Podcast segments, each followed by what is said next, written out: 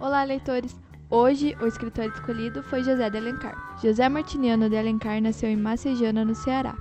Filho de um ilustre senador do Império, por conta disso se mudou para o Rio de Janeiro. Formado em Direito em São Paulo e Olinda, exerceu pouco a profissão, se dedicando ao jornalismo, sendo redator-chefe do Diário do Rio de Janeiro e também à literatura. José é considerado um dos maiores escritores romancistas da nossa literatura colocando em sua obra um perfil da cultura brasileira, na busca de uma identidade nacional que transcorresse aspectos sociais, geográficos e temáticos, numa linguagem brasileira, tropical, sem sinais do estilo português que ainda rondava os livros de outros romancistas brasileiros da época. Seus romances podem se dividir em quatro temas: romance urbano, romance indianista, romance regionalista e romance histórico. O romance urbano de Alencar segue muitas vezes o padrão do típico romance de folhetim, retratando a alta sociedade carioca, com todas as suas belas fantasias de amor. O livro escolhido do tema romance urbano foi Senhora, de 1875.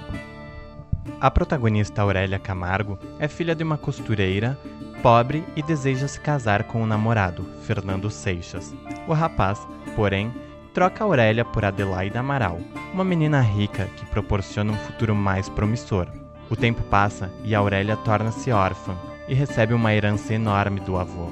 Com a fortuna, a moça ascende socialmente e começa a ser vista com outros olhos, principalmente a ser cobiçada por pretendentes interesseiros. Ao saber que o antigo namorado ainda estava solteiro e em maus lençóis financeiros, Aurélia resolve se vingar do abandono sofrido e propõe a comprá-lo.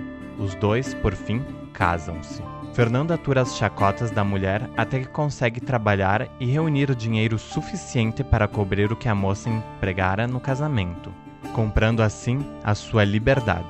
Aurélia percebe a mudança de atitude de Fernando e o casal faz as pazes, consumando por fim o casamento. E Henrique, o que torna o enredo tão interessante? A reviravolta da obra, que se dá pela personagem Aurélia, que é apresentada como uma moça meiga e apaixonada, dedicada, e após o abandono do namorado, torna-se fria e calculista. Por sua vez, Fernando percorre um caminho avesso, começa a história como um interesseiro e em busca de um casamento arranjado, e termina o relato como um homem trabalhador que consegue a redenção. José de Alencar demonstra em seu romance uma preocupação com a demasiada importância que a sociedade burguesa dá ao dinheiro. O autor sublinha de que forma o fator financeiro condena o destino das pessoas. Em relação à narração senhora, é narrado em terceira pessoa por um narrador observador. O romance é rico em detalhes cenográficos e descrições psicológicas dos personagens.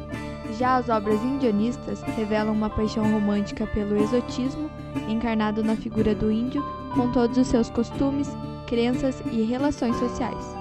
O Índio, de José de Alencar, ganha tons lendários e místicos, com ares de bom selvagem. Sua descrição muitas vezes funde seus sentimentos com a beleza e a harmonia exótica da natureza. A obra escolhida para exemplificar o tema foi O Guarani. Narrado em terceira pessoa, o romance ambienta-se nas florestas do interior do Rio de Janeiro, às margens do Paquequera, hoje localizada numa região não tão distante da cidade de Campos dos Goitacazes. Este ambiente é descrito na linguagem poética e detalhada que é peculiar ao estilo de Alencar.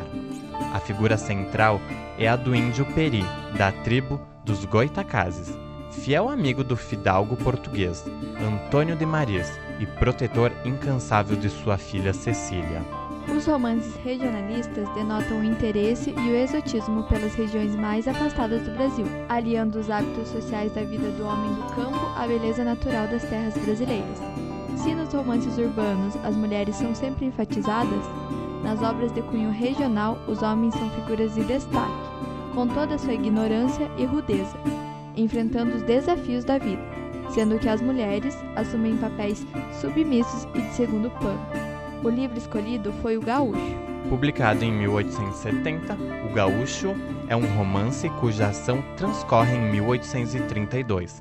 Abre um novo veio na literatura de Alencar, o regionalismo isto é, o romance no qual o afastamento do ponto de referência, que é a corte, não se dá pelo deslocamento no tempo, como no romance histórico, mas sim no espaço natural e social. O livro abre uma nova nota sobre o pseudônimo Sênio, do latim sênior, mais velho, na qual se percebe ainda o travo de recente desilusão de Alencar com a vida política. O gaúcho de José de Alencar narra em terceira pessoa a história de um menino, Manuel, que admira muito seu pai, grande conhecedor de cavalos, que é assassinado. Já com os seus romances históricos, Alencar buscou no passado histórico brasileiro inspiração para escrever seus romances. Já com seus romances históricos, Alencar buscou no passado histórico brasileiro inspiração para escrever seus romances, criando quase sempre uma nova interpretação literária a fatos marcantes da colonização, como a busca do ouro no interior do Brasil, as lutas pelo aumento das terras nas fronteiras brasileiras. Seus enredos denotam em vários momentos um nacionalismo exagerado e o orgulho pela construção da pátria. Desse tema, o romance escolhido foi A Guerra dos Mascates. A Guerra dos Mascates de José de Alencar, romance de caráter histórico, onde são ressaltados os traços heróicos dos personagens, característica dos romances pertencentes à escola literária romântica. A Guerra dos Mascates de Alencar narra o conflito entre os senhores de engenho e os comerciantes, chamados de mascates, em sua maioria portugueses, marca de uma época e a eterna luta de classes em que um grupo tenta livrar-se do domínio do outro. E esse foi José de Alencar, o segundo escritor da série de escritores brasileiros.